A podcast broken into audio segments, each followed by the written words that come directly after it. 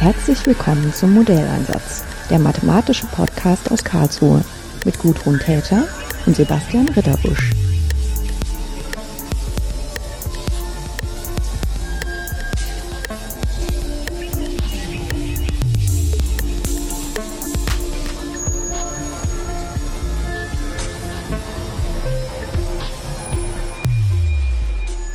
Hallo Susanne. Wir sitzen hier in deinem Büro in Heidelberg am Rande äh, der Konferenz des äh, German Chapter of the European Women in Mathematics. Und wir sind beim Essen ein bisschen ins Gespräch gekommen und, und du hattest heute Morgen noch Vorlesung, deswegen bist du ein bisschen später gekommen. Und äh, das war die Vorlesung Einführung in die Geometrie. Auf dem Bachelor-Niveau ist das, hast du mir erzählt. Ähm, was hat denn diese Vorlesung Einführung in die Geometrie zu tun mit dem, was du auch forschungsmäßig interessant findest? Also ich bin ja äh, ursprünglich als Mathematikerin promoviert worden und hatte damals in der angewandten Mathematik eben mit Chemikern zu tun denen man natürlich sehr schwer die mathematischen Formeln nahebringen konnte. Das Ganze funktionierte am ehesten über ein Bild oder einen Film, eine Animation dann von Wellen, die sich über eine Oberfläche ausbreiten. Und die konnte ich mit partiellen Differentialgleichungen modellieren, aber das war natürlich far away from was ein Chemiker an Formeln über Mathematik lernen möchte oder denkt zu brauchen. Ja, denkt zu brauchen, genau. Jedenfalls äh, kam dann eigentlich zur gleichen Zeit äh, für mich ein, eine Möglichkeit daher, Computergrafik selber für mich zu erlernen. Das war noch während ich promoviert habe und äh, einfach die ganzen Computergrafikprogramme noch selbst geschrieben werden mussten für diese speziellen Anwendungen allemal, weil natürlich äh, da vorher noch niemand so wirklich drüber nachgedacht hatte. Und äh, dann habe ich lange Zeit Computergrafik auch unterrichtet, und zwar für Informatikstudenten. Habe dabei gemerkt, dass äh, da sehr viel Mathematik hineinfließt, die auch schon gar nicht mehr so sehr häufig unterrichtet wird. Weil projektive Geometrie eigentlich am Rande dessen ist, was heute in der Mathematik interessiert. Das ist ein schönes, sehr äh, ästhetisch anspruchsvolles Gebiet, aber ähm, die Anwendung war dann doch etwas in Vergessenheit geraten, kommt aber über die Computergrafik eigentlich wieder zurück. Denn ähm, ja, da werden homogene Koordinaten eingesetzt und die haben eigentlich genau diesen Bezug aus der projektiven Geometrie und finden ja. sich dann in der Also der Hintergrund ist, dass man, wenn man Computergrafik macht, ja eigentlich dreidimensionale Sachen auf einem zweidimensionalen Bildschirm so darstellen muss, dass man sozusagen unser Gehirn da drin diese dreidimensionalen Sachen auch wiedererkennen kann. Ja, wir haben alle eine, eine gewisse Erfahrungswelt, hm. die ist dreidimensional und äh, insofern möchte ich auch meine hochdimensionalen Ergebnisse, die ja. ich vielleicht mathematisch genau, das wäre dann die nächste habe, Stufe, ja. Hm die möchte ich natürlich in eine Erfahrungswelt herunterbrechen. Und diese dreidimensionale Erfahrungswelt, die äh, kann ich natürlich am ehesten begreifen. Ich kann nicht in den Computer hineingreifen, aber auch äh, da hat man sich Gedanken gemacht, virtuelle Realität in den Raum wiederzuholen. Aber prinzipiell begreife ich dort am ehesten, wenn ich ein Objekt drehen kann und dann diese Dreidimensionalität erfahrbar mache. Und das Drehen muss natürlich dann schnell passieren und da äh, wir sehr, sehr viele Gitterpunkte gleichzeitig drehen müssen und dann auch meistens noch verbunden zu Oberflächen, da wird wirklich eine hohe Rechenleistung erwartet und ja, man hat äh, in der mm, in den Computerchips, in den Grafikkarten genau das abzubilden, was denn als lineare Transformation diese dreidimensionale Welt auf den zweidimensionalen Schirm projiziert. Hm. Ja, was mich an dem Thema immer so fasziniert hat, ist, dass das so ähm, Teile, und zwar auch robuste Teile von ganz unterschiedlichen ähm, Fachwissensteilen beinhaltet. Also man muss halt wirklich seine Geometrie wissen. Das ist jetzt nicht ähm, ich weiß nicht, kein nicht Zauberwerk. So, ist nicht nee. so, ja genau, kein Zauberwerk ist eigentlich genau das Wort, was ich gesucht habe. Also man muss das schon richtig verstehen und da geht auch einige hundert Jahre Geschichte ein, aber das ist zum Beispiel so ein Thema, wo wir immer sagen, Lehramtsstudenten können an der Stelle mal ernsthafte Mathematik machen, die müssen halt einmal richtig projektive Geometrie machen, weil sie da auch mal ordentliche Beweise führen lernen und solche Sachen. Weil dann erstmal immer das Gefühl hat, das wäre abstrakt und würde gar nicht so viel helfen. Aber an der Stelle ist es tatsächlich was, was man als Grundlage braucht. Ich muss an dem, an dem Bildschirm arbeiten können und muss meine Rechenergebnisse so darstellen können, dass ich da unmittelbar was dran erkennen kann. Dann habe ich aber gleich diesen Aspekt, dass ich ähm, Hochleistungsrechnen eigentlich brauche weil unfassbar viel un schnell gerechnet werden muss, damit es wirklich in Echtzeit angeguckt werden kann. Dann muss ich mich damit auseinandersetzen, dass ich unterschiedliche Sorten von Rechnern habe, die das unterschiedlich umsetzen. Also da bin ich dann schon wieder voll auf der, was wir heute Informatik oder Computer Science nennen würden. Ne, ganz tief drin. Wenn ich will, kann ich mich da total äh, mein Forschungsthema da drin suchen, dass ich ähm, versuche, das auf unterschiedlichsten ähm, Kon Konfiguration irgendwie sinnvoll ans Laufen zu bringen oder eine zu erfinden, die das am besten kann. Ne? Und was aber dann noch dazu kommt, dass ich irgendwie auch noch ein bisschen verstehen muss, wie ist denn das eigentlich, wie nehme ich denn als Mensch, und jetzt verlasse ich komplett die Mathematik, wie nehme ich denn als Mensch überhaupt Informationen auf? Überhaupt Wahrnehmung ist ja. da ganz, ganz spannend, denn auch da ist äh, ein ganzer Zweig von Computergrafikern durchaus interessiert, mit Psychologen zusammenzuarbeiten. Mhm. Was ist denn überhaupt möglich aus einer Grafik herauszulesen? Das geht dann mehr in Richtung Visualisierung. Wie kann ich wirklich Daten auch visuell analysieren, so dass ich also nicht notwendig auf das banale dreidimensionale zurückgreifen muss und also eine gewisse Projektion in den erfahrbaren Raum habe, sondern wie sprechen mich auch Farben an? Wie kann ich Punkte clustern? Wie kann ich mich innerhalb eines Clusters dann bewegen? Also da kommt Principal Component Analysis, also die Hauptrichtung äh, in einer Datenwolke sowas äh, sehr Abstraktes kommt durchaus auch wieder in der Computergrafik als spannendes Thema auf. Topologische Methoden in der Computergrafik. Ja, sind. also topologisch, das heißt dann in dem Zusammenhang, dass man irgendwie schauen muss, äh, was liegt nah beieinander, was liegt fern beieinander, was ist ähm, was aussagekräftiges über diese Datenwolke und solche Sachen. Ja, also um so, um so eine Alltagssprache runterzubrechen. Äh, dass ich mir überlegen muss, was das Wesentliche an einer Form ist. Mhm. Und ähm, da geht es also wirklich zum Beispiel um eine Kaffeetasse, die dadurch, dass sie einen Henkel hat, ein Loch von einer ganz bestimmten Qualität, nämlich nicht so wie ein Fahrradschlauch. Wenn er ein Loch hätte, würde die Luft rausgehen, aber schon auch der Fahrradschlauch ist ja ein Gebilde, ein Torus sozusagen, mhm. der genau das gleiche Loch hat wie diese Kaffeetasse. Genau. Wenn sie einen Henkel besitzt. Ja, das ist ein Thema der Topologie. Zu sehen, was die in zusammen haben, gemeinsam haben. Und das wiederum ist dann auch tatsächlich äh, forschungsrelevant, wenn man wirklich aus einem ähm, hochkomplexen, hochdimensionalen Gebilde, einer Punktwolke jetzt mal, also reine Datenpunkte, äh, wissen möchte, ob die Oberfläche, die man zwischen diesen Daten aufgrund von Kräfteverhältnissen jetzt hinein gebaut hat. Ob diese Oberfläche beispielsweise noch entsprechend große Löcher hat, sodass eine Substanz durch diese Art Schwamm denn hindurch diffundieren könnte. Und ähm, da kann man also wirklich dann wieder sehr äh, komplexe Algorithmen entwerfen, die einem genau etwas darüber aussagen, wie viele Löcher und von welcher Qualität diese Löcher sind. Sind sie durchlässig? Ist das ein Material, was ich hier jetzt beispielsweise irgend physikalisch mit Messmethoden aufgenommen habe? Ist das ein Material, das mir diese Durchlässigkeit gewährleistet? Hm, bestimmte Art von Schwamm. Ja. Mengerschwamm fällt mir dann ein. Das ist ein fraktales Gebilde.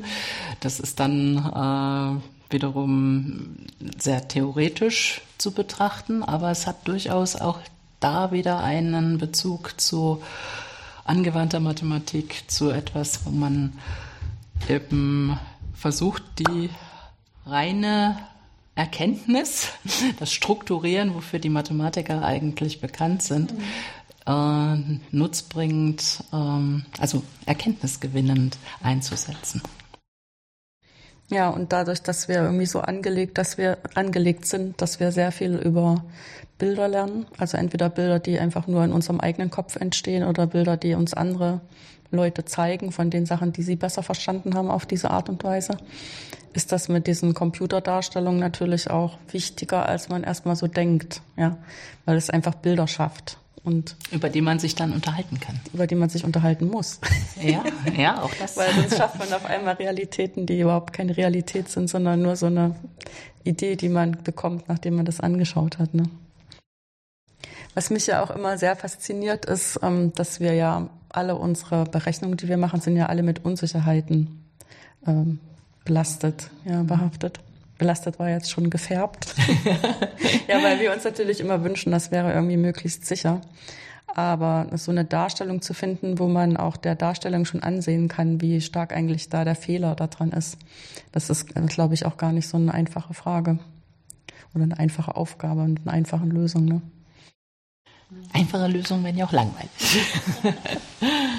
ja, ja. Ähm, was sind denn dann so ähm, Fragestellung gewesen, ganz konkrete Fragestellungen, mit denen du mich damals beschäftigt hast, als es losging mit der Computergrafik. Oh. Also einfach, einfach ein elementares Beispiel vielleicht, damit man da mal so ein Gefühl für kriegt. Also tatsächlich, äh, das ist Ende der 80er Jahre gewesen, äh, wo es wirklich losging mit ähm, Strömungsmechanik darstellen im Computer. Äh, das war ein Experiment damals von Ulrich Maas. Äh, oder numerisches, äh, numerische Simulation hat er damals gemacht zu den Experimenten, die bei Wolfrum hier in der physikalischen Chemie in Heidelberg gelaufen sind. Man hatte einen Zylinder, der war mit O3 und O2 Gemisch, Ozon und Sauerstoff gefüllt. Warum dieses Gemisch? Weil tatsächlich das zu zünden ist mit einem Laser, der in der Achse äh, dieses Zylinders also die Reaktion auslöst. Und nur Sauerstoff in seiner O3 oder O2-Verbindung zu haben, reduziert die Anzahl der Spezies. Ganz drastisch, nämlich nur auf die radikalen Sauerstoffe, den äh, molekularen O2, mhm. normalen Sauerstoff und das Ozon. Und mit diesen drei Spezies und der entsprechenden Thermodynamik, die entsteht, war im Experiment der zylindrische Glaskolben einfach zu Bruch gegangen. Und man hat sich gewundert, eigentlich hätte er das doch aushalten müssen. Tatsächlich aber ist diese Zündung, die entlang der Achse passierte, äh, eben mit einer zeitlichen Verzögerung behaftet gewesen. Dadurch sind die Wellen, die ausgingen von der Explosion, von den Wänden des Zylinders zurück in die Mitte geworfen worden und haben daher einen doch entscheidend größeren Druck erzeugt, und zwar in seiner Spitze, äh, als man erwartet hatte. Und das konnte numerisch nachgerechnet werden über Navier-Stokes-Gleichungen in Verbindung mit Thermodynamik mit Reaktionsgenetik für alle Spezies, die dann nochmal über exotherme Reaktionen das Ganze aufgeheizt haben.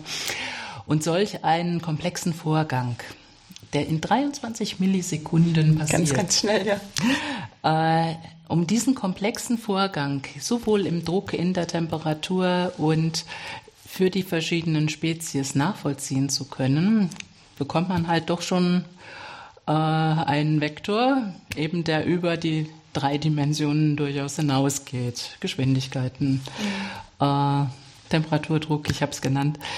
Äh, diese Darstellung jetzt wirklich als Film zu reproduzieren, mit einer entsprechenden Interpolation zwischen den einzelnen Zeitschritten, die man jetzt numerisch gerechnet hatte. Äh, das war tatsächlich damals eine Tätigkeit, die man mehr als CV überantwortet hat. Und das war natürlich eine große Chance, weil mit diesem Film äh, dann auf einer SFB-Abschluss äh, Tagung auch wirklich der ganze Hörsaal mitgegangen ist. war also fast wie so eine mexikanische Welle, ja, dass tatsächlich mit diesem Explodieren der Hörsaal sich leicht von den Sitzen erhoben hat. Ja, aber ich meine, das ist ja auch genau das, was ich vorher gesagt hatte. Ähm, das Rechnen an und für sich ist, ist ja schon so ein großer Durchbruch, dass man das geschafft hat damals mit der verfügbaren Technik. Und dann hat man aber nur Datensalat. Und um dann wirklich nachvollziehen zu können, als jemand, der jetzt, ich meine, es gibt dann auch die an ganz tief drin stecken, die auch an den Daten schon glücklich sind, ne? weil sie sehen, das ist das, was ich erwartet hatte. Aber dann andere daran teilhaben zu lassen über so eine bildliche Darstellung, was das für eine Kraft hat. Ja, eben weil man das ja vorher sah im Experiment, mhm. weil dann aber der Chemiker, der das Experiment gemacht hat, der seine Gleichungen Arrhenius-Genetik für die einzelnen Spezies, der das beherrscht, muss nicht gleichzeitig ein Numeriker sein, der weiß, dass man am steilsten Gradienten natürlich die Gitter entsprechend verfeinern muss, um adaptiv das mit der Welle nachzuführen. Denn ansonsten würde auch die Rechenleistung äh, des, des besten Computers, wenn nicht mit wirklich starken Algorithmen ausgenutzt würde, äh, würde die Rechenleistung das auch heute noch nicht so ohne weiteres schaffen. Ja. Ja, ich habe auch eben schon intern so ein bisschen geschluckt, dass Ende der 80er Jahre volles Navier-Stokes mit ähm, Temperatur und allem gerechnet wurde. Ja, definitiv äh, war Heidelberg zu dem Zeitpunkt wirklich äh, sehr weit an der Spitze der Wissenschaft, gerade was die äh, Verbrennungschemie äh, in Kombination mit äh, den entsprechenden Mathematikern, also Modellierern genauso wie Numerikern, genauso wie auch äh, Analytikern. Mhm. Das war schon. Ja, man braucht alles zusammen. Ähm, wie muss ich mir das dann vorstellen? Ähm, du, wenn die numerische Rechnung vorliegt und du versuchst, das als Film umzusetzen, welche Arbeitsschritte musst du da machen? Welche Methoden hast du eingesetzt, damit es am Ende ein ruckelfreier Film wurde? Tatsächlich waren ja 23 Millisekunden äh, zunächst mal nur ausgegeben worden. Und zwar im Millisekundenschritt. Und äh, da gab es natürlich erstmal, wir wissen alle, 25 Bilder pro Sekunde möchte man eigentlich sehen, damit es als flüssiger Film herüberkommt. Es gab also wirklich ähm, sehr, sehr viel erstmal äh, zu interpolieren. Dann natürlich sich zu überlegen, äh, was kann ich eigentlich alles gleichzeitig aufnehmen.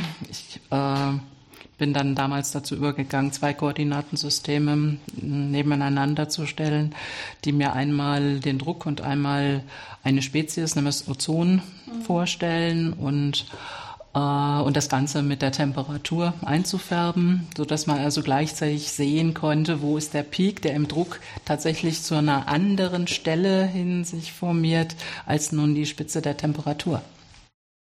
Und, äh, und solche Filme musste man sich dann auch durchaus mehrfach ansehen, um zu sehen, wo passiert dann jetzt genau was. Aber das ist halt der Vorteil, man hat es einmal berechnet und äh, die Flexibilität jetzt eines Computerprogramms, das mir sagt, und jetzt hätte ich aber lieber mal eine andere Spezies äh, und projiziere vielleicht auch ähm, nicht die Temperatur, sondern die Druckverteilung auf dieses Niveau. Da hat man einfach plötzlich Möglichkeiten entdeckt, ähm, die natürlich schon in den späten 80ern denkbar waren und, und heute äh, mit entsprechend viel, viel schnelleren Grafikkarten natürlich die Probleme nicht mehr machen würden. Es war schon so eine spannende Zeit, ja, mit dabei zu sein, äh, als sich das gleichzeitig so entwickelt hat. Grafikkarten wurden auch immer günstiger. Mit dem Aufkommen des PCs, eigentlich mit dem Aufkommen der Spieleindustrie. Ja, das, das war sozusagen der Elephant in the Room die ganze Zeit, dass ja. eigentlich dann große wirtschaftliche Kraft auch dahinter stand, weil die Spieleindustrie das dann mitgepusht hat. Da gab es dann auch keine große Frage mehr, wofür, sondern ja, das war offensichtlich. Ich kann mich auch noch erinnern, wie wir gedacht haben, wir gehen jetzt über und kaufen uns gar keine großen Workstations mehr, sondern äh, lauter solche kleinen Spielecomputer und schalten die zusammen, um die Numerik zu machen. Aber das ist genau die Zeit. Ne? Also äh, begonnen hier in Heidelberg habe ich tatsächlich ähm, vor einer Workstation, die damals so viel kostete wie ein Einfamilienhaus. Für mich unvorstellbar viel Geld und insofern schon auch eine privilegierte Situation, die ich da hatte. Äh, dann kam aber relativ schnell, ja, Anfang der 90er, auch dieser Umbruch, dass man einfach diesen Computer erkannte als eine Möglichkeit, dreidimensionale Darstellungen für jedermann zu haben. Und dann basierte das Ganze eben ganz schnell auf einzelnen kleinen Fenstern, die dann auch, jeder wollte es in Farbe haben, keiner hat mehr an einem Schwarz-Weiß-Rechner arbeiten wollen. Und, äh, und dieser Wunsch, der eben sich in der Masse durchgesetzt hat, das war vorher so nicht absehbar. Äh, aber das war natürlich dann für die Industrie äh, der, also die, die Zeit, wo man genau in Grafikkartenentwicklung investiert hat und einen großen Absatzmarkt gefunden. Hm. Wobei das sind ja dann auch wieder zwei unterschiedliche Sachen. Das eine ist, dass man versucht, Rechentechnik zu haben, die dafür gut geeignet ist, also in den Grafikkarten. Aber auf der anderen Seite braucht man dann auch eine Mathematik, die effektiv Oberflächen beschreibt. Also Oberflächen zusammen mit Farben. Also ja, wenn man ein Spiel schreiben will und will dann das irgendwie eine, eine Welt entstehen lassen, besteht die im Spiel zu großen Teilen aus Oberflächen. Sichtbar und unsichtbar. Meine Studenten, die damals dann auch in die Computergrafik kamen, mhm. die wollten auch alle Spiele entwickeln. Es war kaum jemand, der, ja, der meine, sagte, ja ich will unbedingt ja. Strömungsmechanik machen. Aber witzigerweise hatte ich die besten Studenten eigentlich immer, wenn es Physiker oder Mathematiker mhm. waren die eben diesen Hintergrund hatten, die den Hintergrund solider lineare Algebra hatten, die mhm. wussten, dass ich hier äh, zwar Matrizenmultiplikation mache, etwas, was eigentlich in den ersten Semestern unterrichtet wird, äh, manchmal sogar schon auf der Schule. Ja. Aber, äh, ja, aber da ist es häufig so losgelöst wie so ein Kalkül und man versteht gar nicht mehr, ähm, dass das tatsächlich verbunden ist mit solchen elementaren Operationen, die man halt in, dann bei geometrischen Darstellungen auch braucht. Das ist auch manchmal ein bisschen unser Fehler in der, in der, in der Unterrichtung der Dinge. Ne? Dass wir dann oh, sagen, ja. die müssen erstmal sozusagen ein bisschen getriezt werden, dass sie wissen, wie sie rechnen müssen und dann manchmal nicht genug in den Vordergrund stellen, wofür das eigentlich gut ist. Obwohl es dann auch wieder an der Schule gerade nur um das Lösen von Textaufgaben geht, das Problemorientierte. Und das vermisse ich dann äh, durchaus bei den Anfängerstudenten, dass sie ein bisschen rechnen könnten. Es ist, wie man es auch macht. Alles äh, immer. Ja, man leider. Alles. Genau. Ja. Und dafür reicht dann oft die Zeit nicht.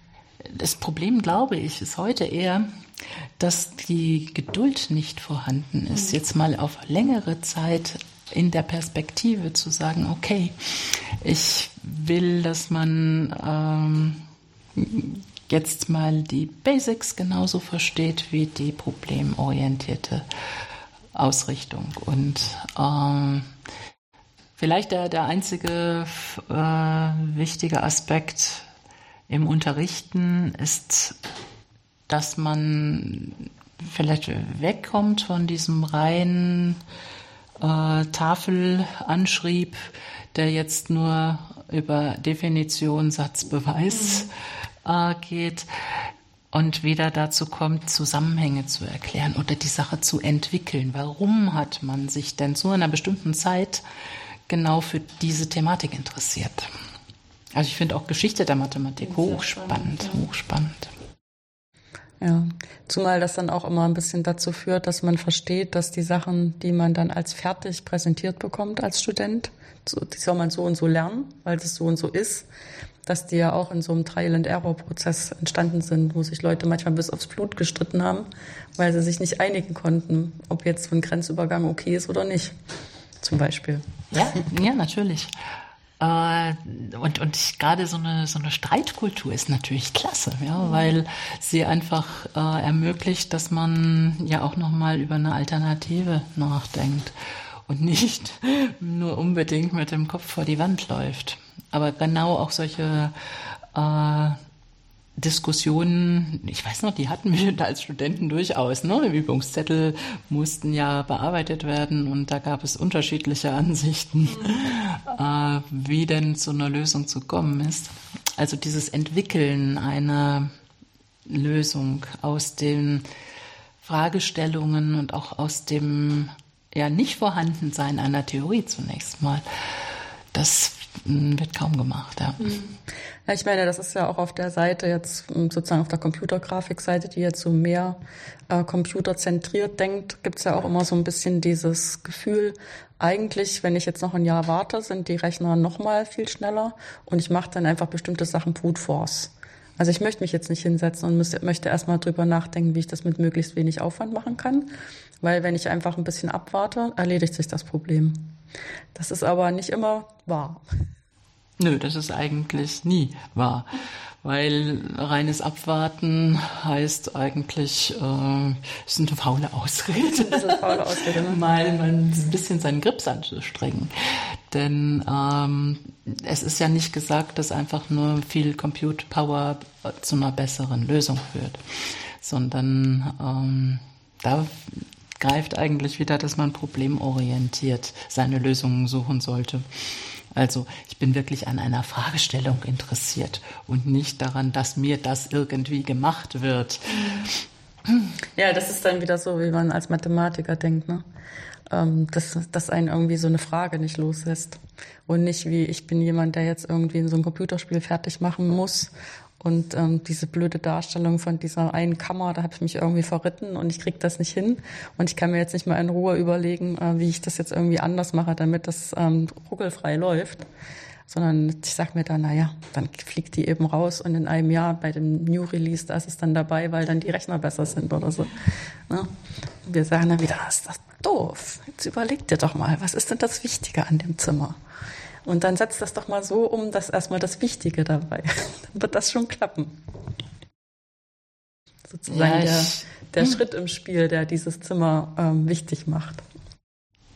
Ich glaube, das ist auch ein, ein ähm, Wunsch nach Schönheit eines Beweises beispielsweise. Ja, ja ich ähm, weiß, dass äh, ich zum Beispiel dann erst wirklich zufrieden bin, wenn mir das klar ist. Und dann kann es durchaus sehr einfach gewesen sein, wo ich vorher komplizierte Beweisschritte, komplizierte Rechnungen gemacht habe. Aber so richtig schön wird es eigentlich erst, wenn es klar ist und äh, die, die Schritte nachvollziehbar sind und ich das ja auch jemand anderem erklären kann. Und äh, das hat nichts damit zu tun, ich warte noch ein bisschen und dann macht mir der äh, technische Fortschritt einfach was Schönes. Hm. Aber das ist, trifft ja auch tatsächlich auf Bildgebung zu, dass man beim Anschauen immer schon das Gefühl hat, ist das jetzt schön im Sinne von, ähm, spricht das zu mir? Kann ich daraus entweder ähm, Freude ablesen oder Erkenntnis ablesen? Oder ist das irgendwie so ein messy Zeug, wo ich sage, was stellt das eigentlich dar? Ja, und macht mich ganz frustriert. Wobei das natürlich auch äh, vom Betrachter abhängen ja, kann. Schönheit liegt im Auge des, Betrachters. Aber es geht ja auch ein bisschen um Vortraining. Ne? Was ist man so gewöhnt und an welche Sachen müsste man sich dann vielleicht erst gewöhnen im Sinne von lernen oder öfter sehen oder erklärt bekommen? Und was sind Sachen, wo ich irgendwie natürlicherweise zugreifen kann auf Vorerfahrung? Aber gibt auch viele Sachen, da hat man das Gefühl, das ist so universell. Das muss irgendwie ein bisschen tiefer angelegt sein in uns als Menschen. In dem Moment, wo man eigentlich mit anderen übereinstimmt, äh, wobei ich jetzt nicht sagen will, dass die Masse immer, immer recht hat, nee, nee, nee, aber so eine grundsätzliche mh, allen Menschen eigene Erfahrung von Schönheit oder Klarheit oder ich weiß nicht, wie man es sonst nennen könnte, aber ich glaube, da gibt es schon Dinge, da ähm, ticken wir alle ganz ähnlich. Mhm. Ich meine, was ich mir sehr gut vorstellen kann, ist diese Begeisterung, wenn sich so ein Feld gerade entwickelt, äh, wo man auch klare Anwendungen sieht und man ist da mittendrin und kann das mitgestalten. Aber wie ist es eigentlich überhaupt dazu gekommen, dass du Mathematik studiert hast? Weil sie mich an der Kunstakademie nicht haben wollten. Das ist, übrigens nicht das erste Mal, dass mir jemand antwortet, äh, er hat lange zwischen Kunst und Mathematik hin und her überlegt. Ich habe es ja im Prinzip wieder zusammenführen können ja. über die Computergrafik, ja, weil ich auch wirklich weiß, dass ich ein visuell äh, denkender Mensch bin und äh, dann noch am ehesten danach das Haptische brauche, das Begreifen. Äh, aber ich denke, dass diese äh, ja, künstlerische Ader oder dass mich das eben immer angesprochen hat, äh, dadurch musste ich auch in der Mathematik eigentlich wieder den Weg finden, der mich dann so ein wenig hin zurückgebracht hat. Also das reine Gedankenexperiment wäre mir nicht genug gewesen. Insofern habe ich also auch immer die angewandte Mathematik dann gesucht als Motivation, mir doch Dinge vorstellen zu können in ihrem Ablauf. Und äh, dann eben auch das Kommunikative, was über die Bilder eben leichter zu erreichen war. Das mit anderen diskutieren können, das geht eben am einfachsten, wenn man etwas vorstellen kann. Wo hast du Mathe studiert? In Heidelberg. In Heidelberg, okay. Also im Wesentlichen. Ich habe in Osnabrück angefangen mhm. und äh, dann aber gemerkt, dass ich da äh, doch weg wollte und äh, noch äh, was anderes sehen. Habe einmal diesen Sprung nach Heidelberg gemacht und tatsächlich dann, wie gesagt, hier auch ein spannendes Wissenschaftsumfeld vorgefunden, sodass ich hier geblieben bin. Das hört man auch nicht so häufig, dass das dann äh, funktioniert, dass man dabei bleiben kann an einem Ort. Muss ich auch sagen, war ein großer Glücksfall, denn äh, wir kennen alle die äh, Situation als Wissenschaftler auf Zeitverträgen und immer wieder neuem äh, Zeitvertrag so lange auszuharren, bis dann wirklich die Endstation erreicht ist. Und bei mir hat es aber durch äh, ja auch äh, entsprechende äh, Anerkennung, denke ich, meiner Arbeit durch meine, meinen Doktorvater dazu geführt, dass ich hier auf einer Dauerstelle dann angekommen bin. Was gibt es denn dazu für Wünsche für die nächsten Jahre? Ähm, vielleicht in Bezug auf Lehrer oder in Bezug auf Ergebnisse, die du gerne finden würdest? Äh, was mir sehr, sehr großen Spaß gemacht hat, dass das äh, wissenschaftliche Rechnen jetzt auch von den Naturwissenschaften natürlich bisher immer getrieben war, doch auch eine Anwendung in den Geisteswissenschaften findet, und zwar mehr und mehr.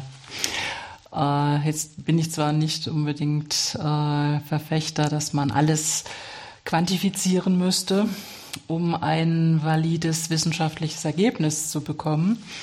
Aber es sind doch auch äh, in den Geisteswissenschaften ganz viele Dinge, die man automatisieren kann und die äh, nochmal einen wirklichen Erkenntnisgewinn bekommen, wenn man denn das, was bisher vielleicht nur ein einziger Geisteswissenschaftler in jahrzehntelanger Arbeit sich aneignen konnte, jetzt in äh, einer Darstellung, die, die es für den nicht beteiligten Forscher einfach macht, da einzusteigen, die also dann dieses Wissen eines Einzelnen verfügbarer macht und dadurch, dass dann äh, eine Synergie entsteht, tatsächlich spannende Fragen auch wieder für die Geisteswissenschaft daraus resultieren können.